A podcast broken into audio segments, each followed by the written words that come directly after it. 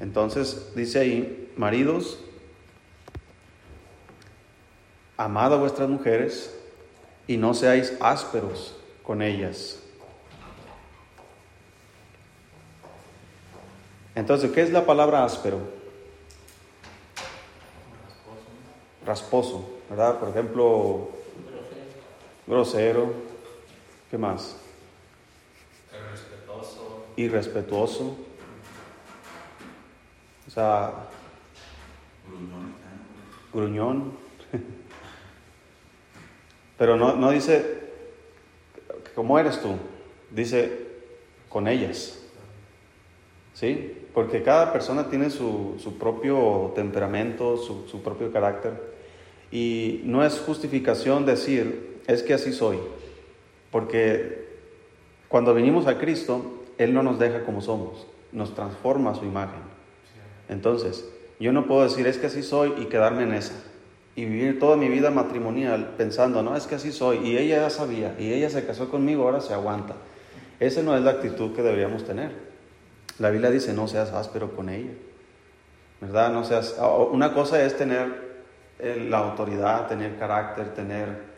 Eh, en el sentido de firmeza, de, que no vas a doblegarte. Pero eso no significa que vas a ofenderla, que vas a lastimarla, que vas a, a, ser áspero con ella en palabra, en, en conducta, eh, que no le vas a, a lastimar sus emociones, en, mucho menos físicamente. Entonces, ese es el mandamiento, ser ásperos con ellas. Miren, las mujeres tienen las emociones muy sensibles muy sensible. La forma en cómo la miras ya está llorando o ya está riendo. ¿verdad? Son muy sensibles. Entonces, nosotros somos muy rudos, muy toscos. Por eso el Señor nos dice, no seas así con ella. Porque Él sabe que así somos. Entonces somos, desde que somos niños, ¿cómo es Jovito? Es tosco, ¿verdad? Duro. Entonces él, él crece con eso. Entonces cuando llegue y se case, dice Dios, hey, no seas así con ella. ¿Verdad? No seas así con tu esposa. ¿Por qué? Porque ella es diferente. La mujer es, es más eh, frágil, no tanto físicamente, aunque también es frágil físicamente, pero es frágil emocionalmente. Se quiebran muy fácil. Y, y nosotros, hermanos, somos muy dados a decir cosas como yo no, como a mí no me afecta. Decimos, no, es que si me ofenden a mí, a mí se me resbala, decimos, pero a tu esposa no. Entonces, el que tú resistas no significa que tu esposa resiste. Y más cuando viene de la persona a que más ama. Entonces, eh, nuestra esposa puede pelearse en el supermercado porque no le echaron una papa, ¿verdad? Y puede estar ahí reclamando y la pueden ofender y ella está haciendo justicia, ¿verdad? Devuélveme mis 10 centavos que me redondeaste. ¿verdad? Y puede estar ahí todo el día y quiero mis 10 centavos. Mi esposa una vez, una mayonesa, no sé qué era, ¿verdad? Un frasquito chiquito, desde la tienda, llegó a la casa y no me lo echaron, y ahí va. Yo le digo, no, ¿por qué vas por un frasquito, verdad? No. Pero ella, ella se siente, ay, me, me defraudaron, yo voy. Y puede pelearse y ponerse, ¿verdad? El, así ruda con, contra las personas que, porque ella quiere justicia. Pero cuando es con el esposo, es diferente. Eh, puede ella defenderse y puede ella eh, alegar en la discusión, pero una palabra mal dicha nuestra y ya, esa rudeza que ella estaba mostrando, ahora es debilidad. Y eso es lo que el Señor nos dice, debemos ser con ellas amables, debemos ser, hay otros versículos que nos hablan de ello, pero Aquí dice, no debemos ser ásperos con ellas. Eh, ese es el mandamiento del Señor. A, a, ellas les dice, en el versículo 18, están sujetas a vuestros maridos. Y esto dice, como conviene en el Señor. Es decir, a ellas les conviene sujetarse a su esposo. Dice, como conviene en el Señor. Es decir, la conveniencia de ellas no está en lo que tú les puedes ofrecer sino está en lo que Él les va a ofrecer a ellas. ¿Sí? Entonces, si ella se sujeta a su esposo, aunque su esposo sea rudo, áspero, sea mal hablado, mal encarado, enojón, lo que tú quieras, pero ella aún así se sujeta, a ella le conviene en el Señor. ¿Sí? No le conviene en ti, en mí. Porque lo único que obtiene de nosotros es regaños, gritos, eh, ofensas y todo eso. Pero ¿qué recibe del Señor cuando ella cumple su parte? ¿Verdad? Eh, eh, le conviene. Entonces, a nosotros, hermanos, nos conviene también tratarlas bien. Porque si ella está bien cuidada, bien atendida, si ella está bien en, en todos los aspectos, nosotros le, somos amables con ellas, les atendemos tanto física, emocional, espiritualmente. Eh, mire, créame, la mujer en el hogar pone el ambiente. Si ella está bien, todos están bien. Si ella está triste o está llorando, ¿qué pasa? Si has, hermano César, has entrado a tu casa alguna vez y tu esposa está medio rara, medio seria, triste, o tal vez con los ojos llorosos. Inmediatamente que tú entras y la ves, ¿cómo te sientes tú? O sea, tú no sabes qué está pasando, pero al verla a ella, ah, cara, ya hasta el corazón comienza, ¿verdad? ¿Qué hice? la culpabilidad, ¿qué hice? Porque probablemente va a ser tu culpa. A veces es la culpa de un hijo, ¿verdad? Más cuando son adolescentes, ¿verdad? Que son desobedientes y son groseros con las madres. O puede ser algo de X cosa, ¿no? Pero pero uno entra y, el ambiente ya está ahí. O está la mamá regañando a los hijos y porque esto y lo otro y, entras tú y ¿qué pasa? Híjole, no, me va a tocar regaño también. ¿Verdad? Pero entonces ella pone ambiente en la casa y la forma en cómo yo trato a mi esposa es el ambiente que voy a tener en mi casa. Si yo la trato áspera, ásperamente, eh, el trato o el ambiente en mi casa va a ser así va a ser muy rasposo, muy, muy áspero, muy ah, difícil de soportar. Pero si yo la trato dulcemente, amablemente, pues ese es el ambiente que va a haber en la casa. Porque ella va, va a hacer lo que recibe de uno. ¿sí? Entonces, si yo, si yo pura indiferencia le doy, pura, eh, eh, pues ser grosero con ellas, no ser eh, dulces, ella va a resentir todo eso y va a reaccionar de esa manera. Y es lo que vamos a recibir de ella. Entonces, a veces pensamos nosotros, ah, mira, e, es que ella no me ama, o es que ella no es atenta conmigo. Recuerda que hay una, hay una ley, y, esto se aplica en el matrimonio, la ley de la causa y efecto. ¿Sí? Entonces, ¿quién fue primero? Adán. Entonces de ahí surge la causa. ¿Sí? Entonces, la mujer no dice que el hombre fue la mujer fue creada por causa del varón y no al revés. Entonces, el hombre fue la causa, ¿sí? Y la mujer fue el efecto. Entonces, si de la causa, ¿sí? Es como una pelota, ¿verdad? Es la causa. Tú la, la avientas, donde vaya a golpear, va a recibir un efecto dependiendo la fuerza en que tú la lanzas. Esa es la causa y efecto. Entonces, eh, algo pasa por una causa. Entonces, el efecto que hay en ella es por la causa. Entonces, lo que pasa en tu esposa es responsabilidad 100% de la causa, que es el esposo. Entonces, ella, eh, hay mujeres, hermanos, y yo, yo lo he visto, hay mujeres que florecen florecen en, su apariencia. No me, refiero a que, a que se, se, ven bonitas, me refiero a que su aspecto se ve agradable. Pero hay mujeres que se ven demacradas, tirándole a la amargura. La amargura, ¿cómo se dice la palabra? Eh,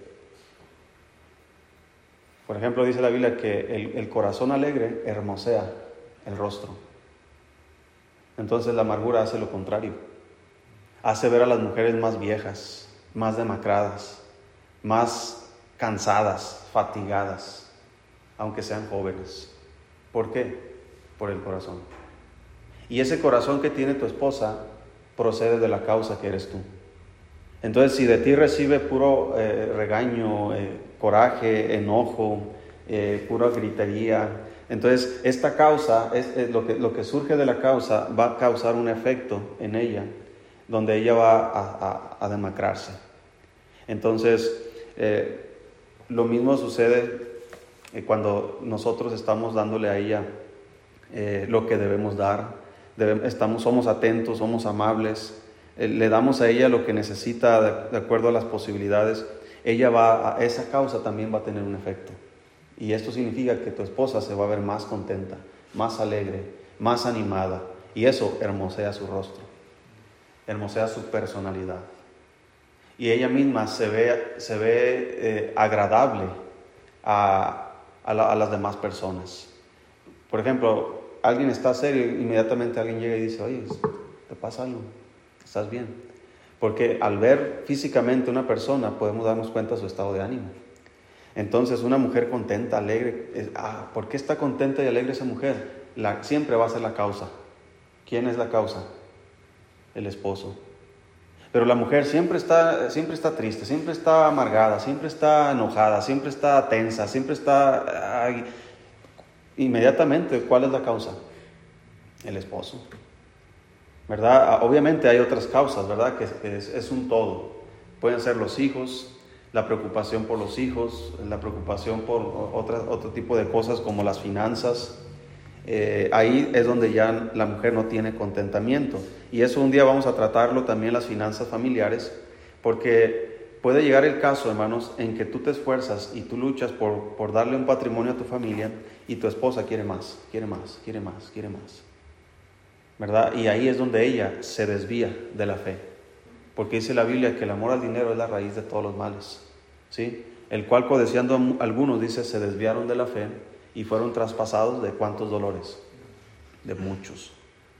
Lo mismo nos puede pasar a nosotros, de que queremos esforzarnos de más eh, y hacer más y más, porque querer ganar más, querer tener más, querer darle más a nuestra familia y desenfocarnos, irnos tras la codicia y vamos a ser traspasados también de muchos dolores.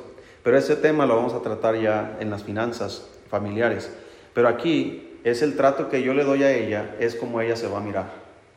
¿Sí? E, ella, mira, puede tener la ropa más sencillita, la más, eh, la ropa más, ¿cómo se dice? Pues que no es muy llamativa.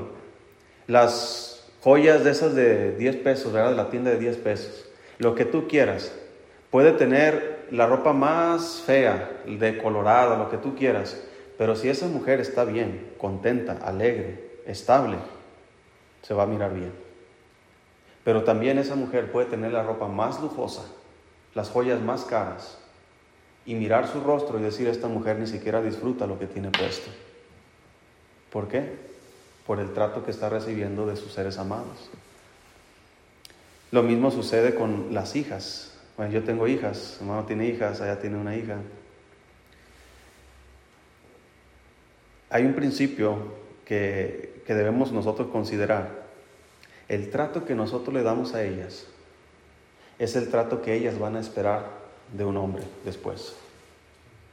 Y parece que es algo como contrario, porque cuando tú le das a ella, eh, cuando eres rudo con ella, cuando no eres amable, cuando no la tratas bien, ella necesita eso y un día lo buscará en alguien. Los hombres allá afuera son malos y al principio tratan de conquistar a las, a las mujeres hablándoles bien, dándoles regalos, tratándolas como su padre debió haberlas tratado. Y por eso es que hay muchas jovencitas, yo aquí en Anáhuac he visto muchas jovencitas que andan con hombres casados, hombres divorciados. Jovencitas de 17, 16 años andando con hombres de 30, 40 años. ¿Por qué pasa esto? Bueno, porque estas jovencitas no están recibiendo en casa lo que su padre debió haberles dado. Y no me refiero a cosas materiales, me refiero al trato. ¿sí? Y entonces debemos eh, tratar a nuestras hijas con, con amor, con cariño, con, con respeto. Debemos eh, eh, que ellas se sientan amadas por uno. Verdad, cuando son bebés es muy fácil tenerlas aquí, ¿verdad? Y, ah, qué bonita, y se ve bonita con sus vestiditos y con sus peinaditos. Van creciendo y créame, se van despegando poco a poquito porque sus intereses cambian. Es ahí donde uno debe ser sabio y acercarse, estar con ellas, abrazarlas, hacerlas sentir que ellas son hermosas, que no tengan complejos, ¿verdad? Que ella no se sienta, ah, es que soy chaparra, ah, es que soy gordita, ah, es que soy alta, ah, es que soy flaca, ah, es que esto, lo otro, es que tengo una peca aquí. O sea, todos esos complejos se acaban cuando su padre simplemente les da lo que ellas necesitan. Y un día va a llegar la edad donde ellas tienen que, un día va a llegar un hombre, un joven, y, van a formar su propia familia, entonces ella va a ser más selectiva. Ah, este muchacho es muy grosero, yo no quiero nada con eso, porque yo de mi padre yo recibo cariño, amor, respeto, yo, no quiero esto. Pero ella va a comenzar, ahí es donde yo he notado que las hijas eh, llegan a una edad, a las muchachas, al principio hay, como decimos, ¿verdad? Lobos rapaces por todos lados. Ahí anda la muchacha bonita, va creciendo, se va desarrollando. Y los, los, jóvenes van creciendo, se van desarrollando y abren sus ojos y comienzan a ver y me gusta y esto. Y se ven bonitas las muchachas cuando van creciendo. Pero llega un punto donde la joven crece a una edad donde las alternativas son menos. Porque ya hay una selección. Tiene que ver la madurez, tiene que ver la educación, y si es una joven que tiene principios bíblicos, todavía se reduce más los candidatos. ¿Por qué? Porque esa joven va a estar observando la espiritualidad de otros muchachos. ¿Y eso de dónde vino? Acuérdate de la causa y efecto. ¿De dónde vino eso? Del Padre. Entonces, eso lo trataremos en su, en su tiempo cuando hablemos de los hijos. Pero es el ejemplo, hermanos, para hablar de nosotros como esposos. Somos la causa y nuestra esposa es el efecto. Entonces lo que tú causas en tu familia, tu trato hacia ella, cómo le hablas, cómo la tratas, va a haber un efecto en ella y, tú la vas a ver y, no, y tú no puedes juzgar y decir, mira cómo te ves, mira, estás, tú, estás mal, espérate, detente un poquito y regrésate al principio. Tú eres la causa de eso. Ella está mal, ella se ve mal, ella está llorando, ella está triste, aunque hay otras causas, como digo, pero casi siempre la causa va a ser directa hacia uno. ¿Sí? Y, si yo no tengo cuidado y no cambio esa manera, la posibilidad de fracasar en el matrimonio se aumenta. Se aumenta. Entonces, eh, ese es el, es otra ley. No recuerdo, es la, la, ley de, ¿cómo se llama esta ley? Se me olvidó el nombre. A lo mejor los ingenieros ahorita se, acuerdan. Pero todas las cosas dejadas por sí solas tienden a qué? Al caos.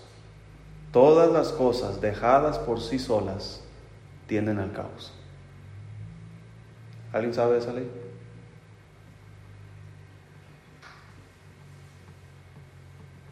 Bueno, ahorita se las digo. Hermano Carlos, dejes esa barba sin arreglar. Todas las cosas dejadas por sí solas tienden al qué? Al, imagínense eh, la barbota que va a traer acá, ¿verdad? Se le va la cara, ¿no? Va a ser como esos perros, ¿verdad? Que, que apenas se le ven los ojitos, ¿verdad? Por el, pelo. No se corte el pelo, déjeselo por sí solo. ¿A cuántos les, tiende a, crecer mucho el pelo? Por ejemplo, el hermano Sabdiel. Si no se lo corta, el hermano Sabdiel va a andar como un rockero, ¿verdad? Así. eh, ¿Cómo? Ok. Entonces, deje su jardín, si tiene jardín, el césped. ¿Qué va a pasar? Deje a sus hijos sin atender. ¿Qué va a pasar? Va a ir al caos. ¿Sí? Entonces las cosas dejadas por sí solas no mejoran, empeoran. Entonces, si en su matrimonio hay necesidad de atenderlo y no lo hace, ¿qué va a pasar? ¿Va a mejorar? No, va a empeorar. No podemos decir, ah, ahorita no hay problema, no hay comunicación, no hay respeto, no hay nada de esto, pero, no hay, pero, no, pero ahí estamos. Ah, así vamos a seguir. No, la ley nos dice, la ley natural, de que todas las cosas dejadas por sí mismas van a tender siempre al caos. Siempre se van a echar a perder. Entonces, por eso es necesario atender. Vea todas las cosas cómo se atienden. ¿Verdad? ¿Cómo se atiende? Eh, por eso es que, en las, por ejemplo, en las empresas hay, hay departamentos de qué? Mantenimiento. ¿Por qué existe el, el, departamento de mantenimiento? Porque todas las cosas dejadas por sí solas, ¿qué pasa? Tienden al caos. se necesitan regular, se necesita cambiar, se necesita ajustar. Entonces, nuestro matrimonio es exactamente igual. Si tú eres áspero con ella, como dice la Biblia, maridos, no seáis ásperos con ellas, ¿qué necesitas? ¿Cómo se quita la aspereza? Con una lima, ¿verdad? ¿Verdad? Por ejemplo, hay las mujeres que se atienden más, aunque hay hombres también, que se atienden las manos, los pies, ¿verdad? A veces tienen los talones ásperos, ¿verdad? Y ahí están con una limita esas de mujeres, ¿verdad? Y ahí están tallándose o las uñas aquí, ¿verdad? Y, y, las manos suavecitas, ¿por qué? Porque pasas una lima sobre ella. ¿Verdad, hermano? Que tiene la carpintería, eh, pues los muebles necesitan estar lisitos, ¿verdad? ¿Y qué pasa? Pues ahí le pasa una lija para quitar las asperezas, para que pueda eh, eh, estar bien. La ropa, ¿verdad? Tiene suavidad. Hay, ropa que es áspera, ¿verdad? Yo no me vería con una una camisa de mezclilla. ¿Por qué no existen las camisas de mezclilla? Hay chalecos, hay chamarras de mezclilla, pero camisas de mezclilla, como esta camisa blanca, o sea, es, aunque hay unas suavecitas, ¿verdad? Pero, pero mezclilla del pantalón, así como tu pantalón. Vamos, imagínate el cuello, ¿verdad? Si por si estas. Entonces, ¿Cómo entonces nosotros vamos a, hacer, a, dejar de ser ásperos con nuestra esposa? Debemos comenzar a limar. ¿Dónde? Mire, por ejemplo, aquí tengo el, piano. Hay un martillo que golpea las cuerdas. Eh, hay tres secciones, bueno, sí, tres secciones donde una, una sección es tres cuerdas por nota, otra sección es dos cuerdas por nota y otra es una cuerda por nota. Entonces, la que es una cuerda por nota son las cuerdas más gruesas y las otras son más medianas y las otras son más chiquitas. Entonces un martillo golpea tres cuerdas acá, pero hay veces que el martillo es de, es de como de foamy, es, perdón, de, se me fue la otra palabra. Sí, es un, se me fue la palabra, pero es como de franela, algo así, pero hay un nombre para eso, fieltro. Entonces el fieltro tiende a, golpear, pues las cuerdas obviamente van desgastando. Entonces, si el, si el martillo está un poquito chueco, entonces solamente va a golpear la parte alta de la cuerda y dos cuerdas quedan volando. Entonces, por eso el sonido no es el adecuado. El, sonido tiene que sonar eh, uniformemente. Y de repente, cuando más golpea una cuerda y es débil, es como si en tu carro solamente trabajaran dos pistones. ¿Verdad? Entonces, realmente no es eficiente un carro así. Tienes cuatro pistones, ¿verdad? Y nomás funcionan dos pistones. Diría, ah, voy a ahorrar gasolina, pero no es así, ¿verdad? ¿Por qué? Porque hay un problema con los otros dos pistones. O es de cuatro, es de seis y nomás funcionan cuatro, eh, hay dos, dos problemas ahí. Entonces, tienes que ajustar, tienes que llevarlo al mecánico para que en ese caso el mecánico ajuste eso. El, el que arregla los pianos pueda, agarramos una limita una, una, una lima y comenzamos a lijar la parte más alta para que se bajen y estén todas alineadas y golpeen las tres cuerdas juntas. A veces el martillo está todo guango así. Entonces hay piezas, hay resortes, hay pernos que a, veces la madera ya, ya el perno ya, ya no aprieta. Entonces tiene que meter un pedacito de, de franela ahí adentro para que ese perno pueda agarrar nuevamente. Entonces Todas esas cosas necesitan mantenimiento y hay formas como.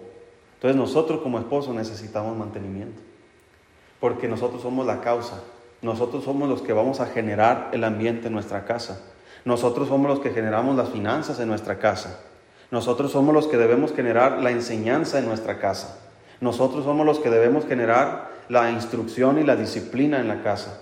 Así que si en, en la causa, en el que genera, no funciona, nada va a funcionar bien de lo que se va a generar. Una planta de luz si no sirve, pues no va a funcionar para nada. Entonces, ¿qué necesita, por ejemplo, un generador? ¿Qué necesita para que funcione bien? Habla un generador de electricidad. ¿Qué hace un generador? Pero si no sirve, no genera nada. O si tiene algún fallo ahí, ¿qué, qué puede pasar si tiene un fallo? ¿Sobrecarga? ¿Puede haber sobrecarga?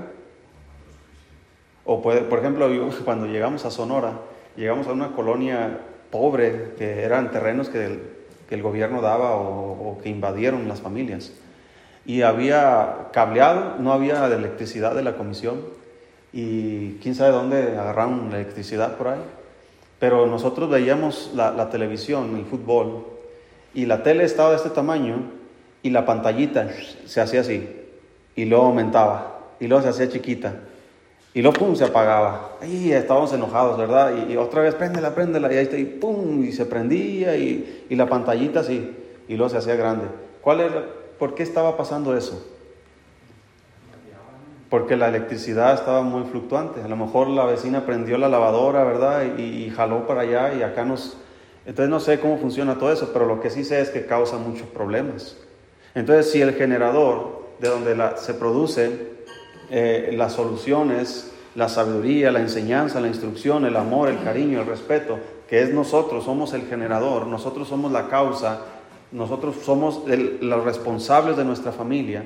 Si nosotros no estamos generando correctamente estas cosas, pues no va a llegar a donde debe llegar. No va a llegar a nuestros hijos la instrucción, la disciplina, no va a llegar el amor, el respeto a nuestra esposa, no van a llegar las finanzas a la casa. ¿Sí? Si alguien no, no, produce, no trabaja, ¿qué pasa? Hermano Julio, imagínate que tú mañana dices, yo ya no quiero trabajar. Ay, te quedas acostado en la cama. A gusto. ¿Qué va a pasar? Pues tal vez un día, ah, pues tu esposa va a decir, ah, estar cansado. Ahí lo voy a dejar, que descanse. Un día no pasa nada. ¿Qué, qué te va a decir una semana después?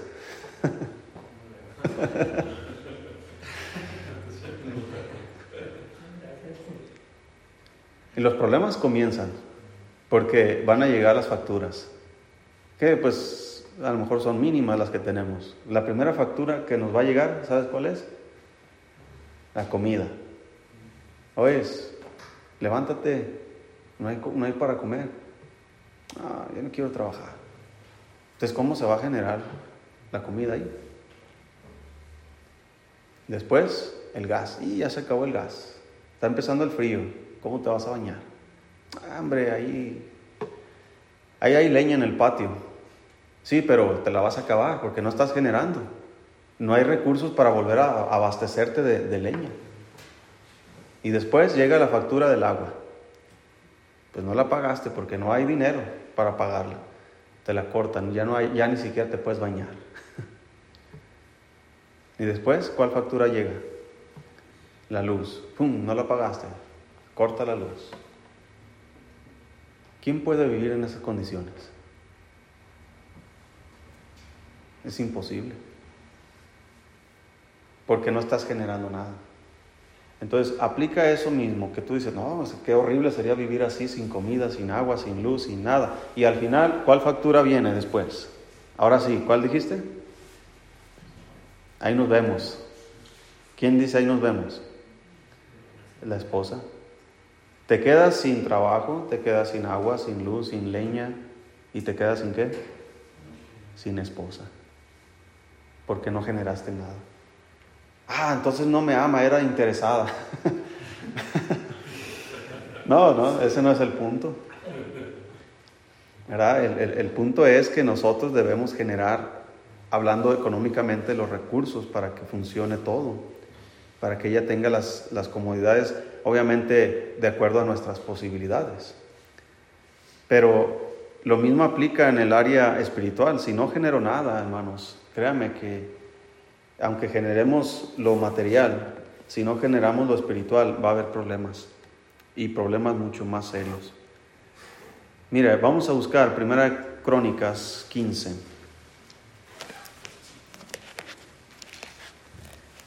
Acuérdate, hermano, que nosotros somos la causa.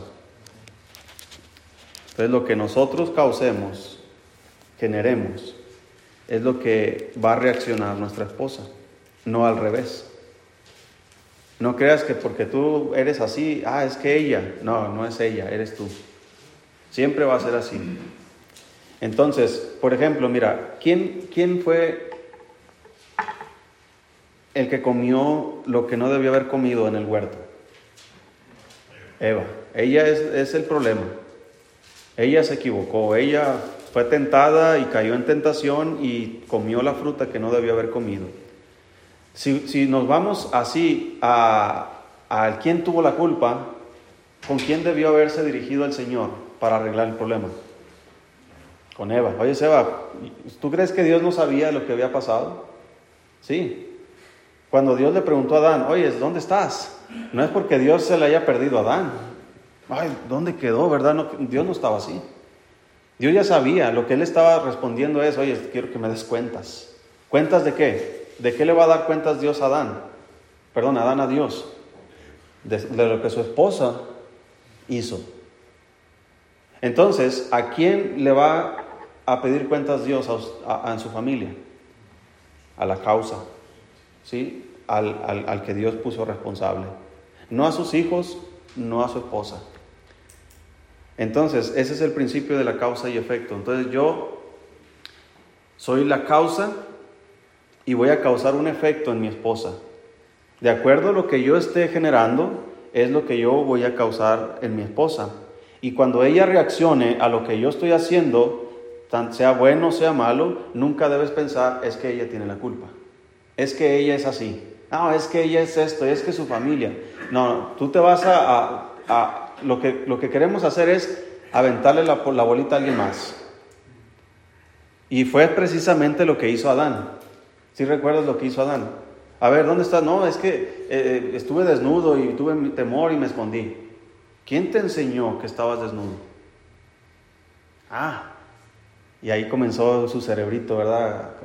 Es que la mujer que me diste me dio del fruto. ¿Y la mujer qué dijo? Ah, es que la serpiente me engañó. Y pues la serpiente ya no tuvo para dónde voltear. ya no pudo haber dicho, no, pues es que el jaguar. No, o sea, la serpiente hizo lo que quiso, lo tenía planeado. Pero la, la serpiente, hermanos, no fue con la causa. ¿Fue con quién? Con el efecto. Aquí la voy a agarrar sola. Y mire, ahí es donde está, hermanos, el principio. Las cosas dejadas por sí solas tienden al caos. Ahorita vamos a ver al rey David. Dice la Biblia que el rey David, el tiempo que salen los reyes a la guerra, él envió a su ejército y, al general a que fueran a la guerra y él se quedó en Jerusalén. Dice que esa mañana se levantó de su alcoba, salió. Dice que, mirando por la ventana vio a una mujer que se estaba bañando. La mujer no tiene culpa, ella está en su casa, ella está haciendo lo que, lo que toda familia hace en su casa, se baña, va al baño, hace esto, trabaja, barre, lava la ropa. Pero David, hermanos, muchos dicen, es que David debió haber estado en la guerra. Bueno, eso es, eso no importa. Él es el rey. Pero ¿cómo estaba David en esa alcoba? Solo. Todas las cosas dejadas por sí mismas tienden al caos. ¿Quién debió haber estado con Eva aquel día? ¿Tú crees, hermano, que Adán no hubiera hecho algo al respecto? Podemos imaginar solamente, ¿verdad? Porque estas cosas no pasaron y no sabríamos qué pasaría realmente. Pero al ver cómo el diablo actuó ahí, ventajosamente, podríamos pensar, bueno, es porque él sabía que si estaban los dos juntos, iba, a ser más difícil engañarlos. Así que se esperó a que alguien estuviera, no es que estuvieran separados Eva y, Adán, sino que en un momento de donde ella está sola, meditando, pensando tal vez, observando la creación, recuerda que eh, es algo nuevo todo para ellos, ¿verdad? Ellos recién creados y y, el diablo entra y, ataca. Y, acá en el caso de David, David, hermanos, estaba solo. ¿Por qué no estaba su esposa ahí con él? No es que David debería, haber estado en la guerra, no, es que su esposa debía haber estado en su alcoba. Si su esposa está en su alcoba, él se levanta Tal vez se asoma naturalmente, porque no creo que él anduviera buscando a mujeres bañándose. No, él simplemente se levanta, se estira, ¿verdad? Se pone su bata tal vez y va a la ventana a ver el sol, no sé. Y de repente, pues casualmente ahí está una mujer bañándose. Pero al estar solo, y, al estar solo, no, no estoy hablando solamente de, que está ahí nada más él, sino que eh, hay, hay muchas cosas que implican, ahorita lo vamos a ver, de que él tiene necesidades como cualquier hombre tiene necesidades. Y cuando no están siendo suplidas esas necesidades, siempre se busca por otros lugares. Él mira a esa mujer y mira la oportunidad. Entonces, dice ahí en Primera Crónicas, versículo capítulo 15, vea lo que sucede aquí. 15, 25.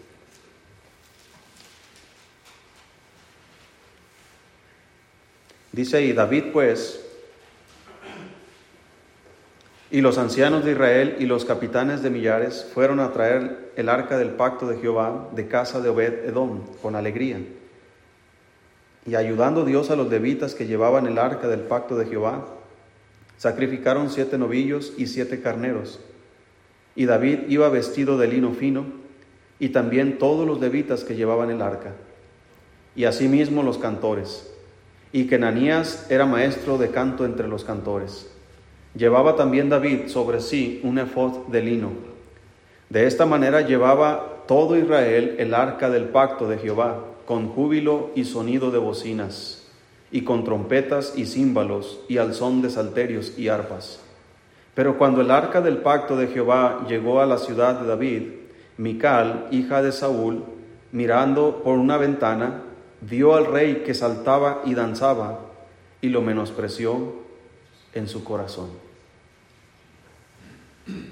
Yo he escuchado infinidad de veces esta historia en otros predicadores y siempre Mical es la mala. ¿Qué se cree esta mujer de menospreciar al gran rey David? Oye, espérate, antes de ser el gran rey David es su esposo. Y acuérdate que para toda causa hay que. ¿Quién es la causa? David. ¿Quién es el efecto? ¿Qué está haciendo David que su esposa le menosprecia? Ahora, tú lees esta historia y tú dices, oye, aquí yo no veo nada malo. David trae el arca con alegría. Y es más, dice que, que Dios ayudaba a los levitas y estaba danzando y, estaba contento y traía el arca del pacto y su esposa estaba allá en su casa mirando por una ventana, observando todo lo que estaba pasando en la calle, cómo venían los levitas y los cantores y las trompetas y los címbalos y todo eso, y venía danzando su esposo ahí y, ah, y le menosprecia. Yo no creo que está haciendo un ejemplo, ¿verdad? Que yo estoy aquí predicando la palabra de Dios y tratando de instruir al pueblo de Dios y que mi esposa está ahí diciendo, ah, ¿cómo menosprecio a ese hombre? No, no, no, tal vez si estuviera haciendo cosas malas. Toda mujer va a menospreciar a su esposo cuando éste no le está honrando a ella. Menospreciar es restarle valor. Entonces, nosotros debemos, hermanos, mantener nuestro valor a los ojos de nuestra esposa, no siendo ásperos con ellas, haciendo lo que a ella les agrada. No dice así la Biblia, hermanos, que las mujeres, ahorita lo, lo vamos a leer, que las mujeres, la joven no tiene cuidado más que de cómo servir al Señor. Pero la casada tiene cuidado de cómo servir a quién, agradar a quién, a su esposo. Entonces la, joven pues tiene libertad en, en, muchas áreas en su vida, pero la esposa ya no tiene la libertad que cuando tenía, cuando era joven. Lo mismo pasa con nosotros. Cuando somos jóvenes tenemos libertad para muchas cosas. Ya casados ya no tenemos la misma libertad. De joven tú dices, mamá, ahí nos vemos, al rato llego. Y si tu mamá era de esas estrictas, pues te decía dónde vas, con quién vas, a qué hora llegas. Pero si no era de ella, de esas estrictas, simplemente, ok, hijo, nomás no tardes. Ella no te cuestionó, no te preguntó dónde fuiste, ni nada de eso. Pero cuando tú sales de casa, cuando ya eres casado, tú no puedes decirle, oye, ahí nos vemos. ¿Qué te va a decir la esposa? ¿A dónde? Y no es porque ella sea como dicen hoy día que es tóxica. Ay, es que eres tóxica. ¿Verdad? No tienes que preguntarme. No, ella quiere saber dónde anda su esposo. Que si alguien viene a buscarte, ella sepa dar respuesta. Ah, allá está en el taller. Ah, está trabajando. Ah, fue a comprarse unos zapatos. ¿Cómo dice? Con los hermanos, siempre Ah, está con los hermanos, ¿verdad? Fue a la reunión de varones. Ah, está en la, iglesia. Ah, ah, fue a echarse un trabajito ahí que le llamaron. O sea, usted salga de su casa siempre diciéndole a su esposa dónde va. ¿Sabes qué? Eh, ahorita nos vemos a las 5. Voy a ir a. Me habló el hermano Fulano y necesito ir a verlo. O, ¿sabes qué? Eh, voy a ir a. Es más, haga planes anteriormente. Mañana voy a hacer esto, esto y esto y esto. ¿verdad? Y su esposa, hermanos, va a tener confianza, seguridad. No, hay, no es inestabilidad donde, híjole, ¿dónde andará mi esposo? Y luego le llamo y no me contesta. hermanos, imagínense que su esposa le explota el boiler y usted ya sin, si su esposa, sin saber dónde está y, y usted allá con el teléfono, ah, me va a marcar para pedirme tortillas, no, le va a colgar. Y su hijo se está ahogando algo está pasando de la familia, alguien se metió a robar a su casa. Hermanos, por eso dice la Biblia que debemos no ser ásperos con ella. Áspero no es nada más de hablarle fuerte, sino cómo la tratamos, cómo la cuidamos. Y aquí David, hermanos, viene danzando, viene eh, alegre, contento, y Mical le menosprecia en su corazón. Ahora, lo que quiero notar, hermanos, antes de entrar en detalle, ya nos quedan cinco minutos rápido. David, hermanos, traía puesto un efod de lino. Dice en Éxodo 28. Rápidamente vamos a leer aquí. Éxodo 28.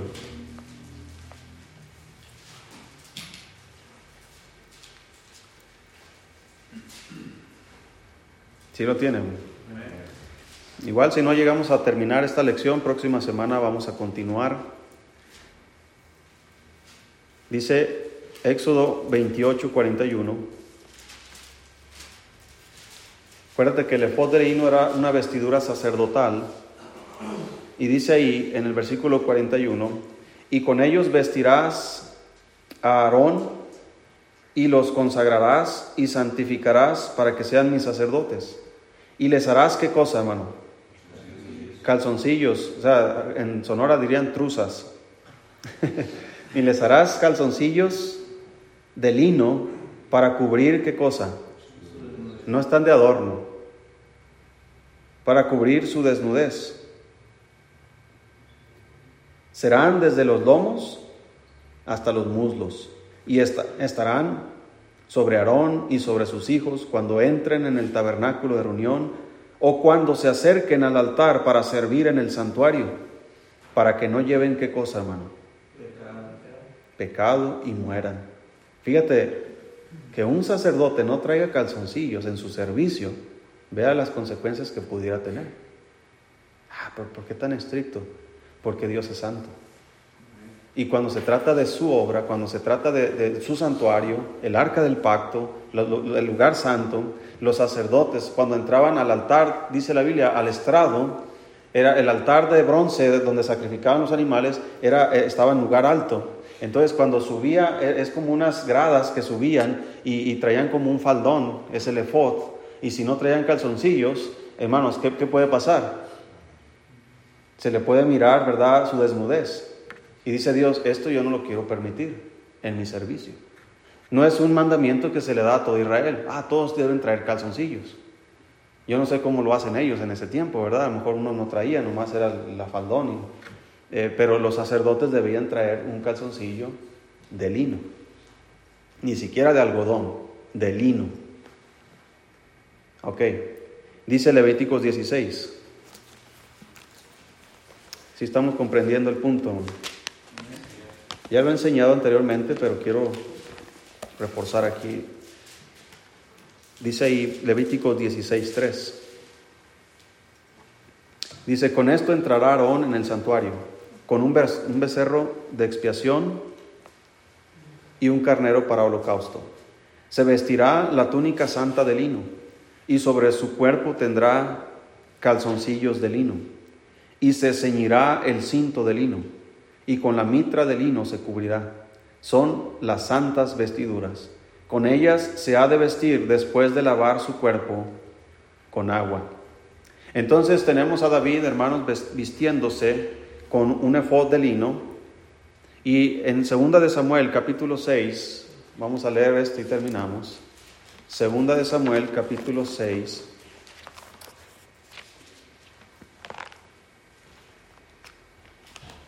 Estamos ahí. Dice el versículo 12. No voy a dar explicación ya por el tiempo, pero la sola lectura nos va a dar la explicación de lo que venimos diciendo. Y ahí va a encontrar la respuesta por cuál motivo Mical le menospreció en su corazón. Dice 6, versículo 12.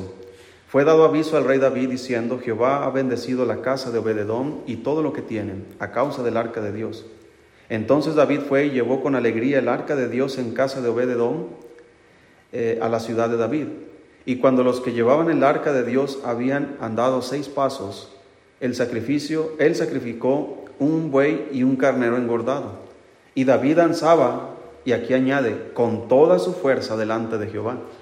Y estaba David vestido con un efod de lino. Así David y toda la casa de Israel conducía el arca de Jehová con júbilo y sonido de trompeta.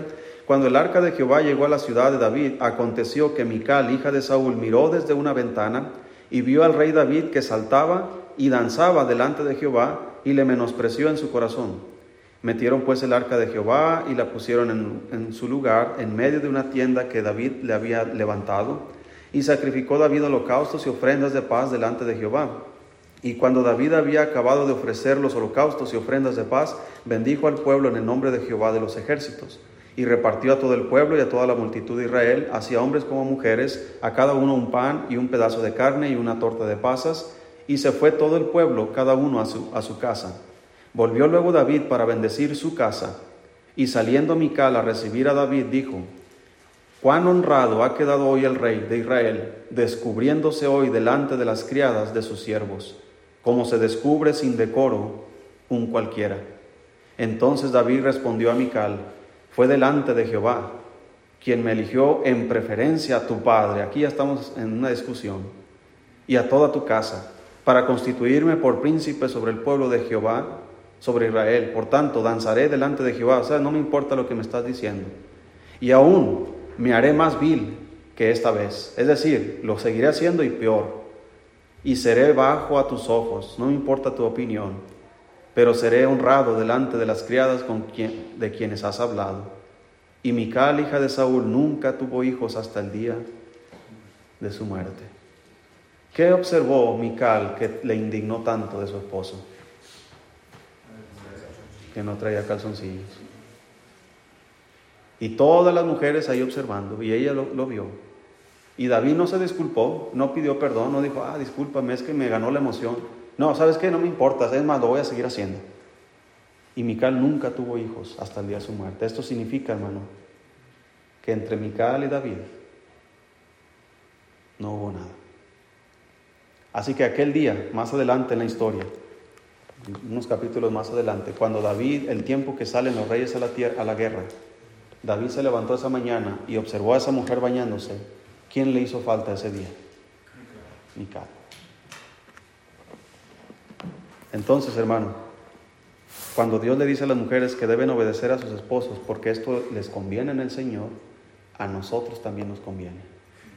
No ser ásperos con ellas. Próxima semana continuamos.